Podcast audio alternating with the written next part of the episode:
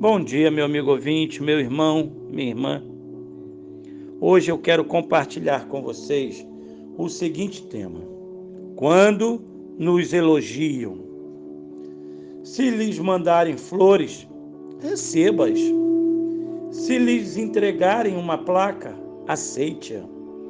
Se lhes elogiarem a obra, agradeça. E se lhes aplaudirem, bata palmas também se lhes elogiarem, sorva todas as palavras. Se lhes derem uma festa, divirta-se. Se lhe enviarem uma cesta pela manhã, coma. Se lhe convidarem para um jantar, vá. Se lhe derem um presente, guarde-o. Se lhe tratarem como um rei, sente-se no trono. Se cantarem para você, cante junto, receba as flores e as redistribua. Tome a placa como um convite e recordar o que você fez. Agradeça os elogios por sua obra e mencione todos que o ajudaram a construí-la, porque nenhuma obra, seja uma ponte ou uma casa, um livro uma festa é feito solitário. Ao bater palmas junto com quem homenageia você, o estimula.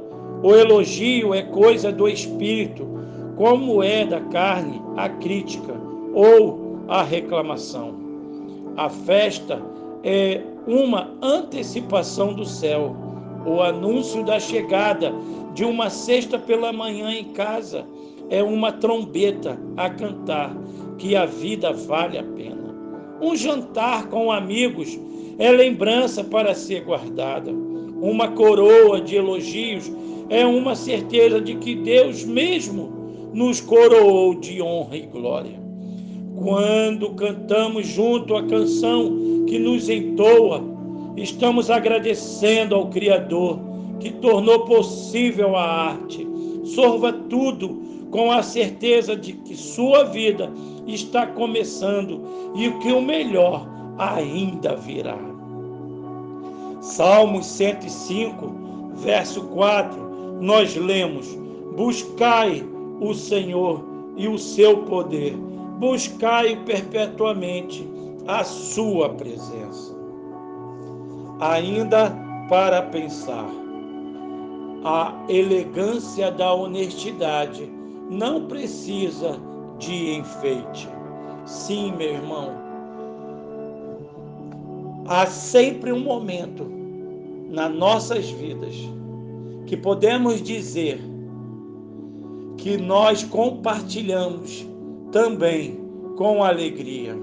Nós vivemos, nós temos a verdadeira alegria de sermos reconhecidos como filhos e filhos amados de um Deus, um Deus Pai poderoso, Salvador, Criador de todas as coisas.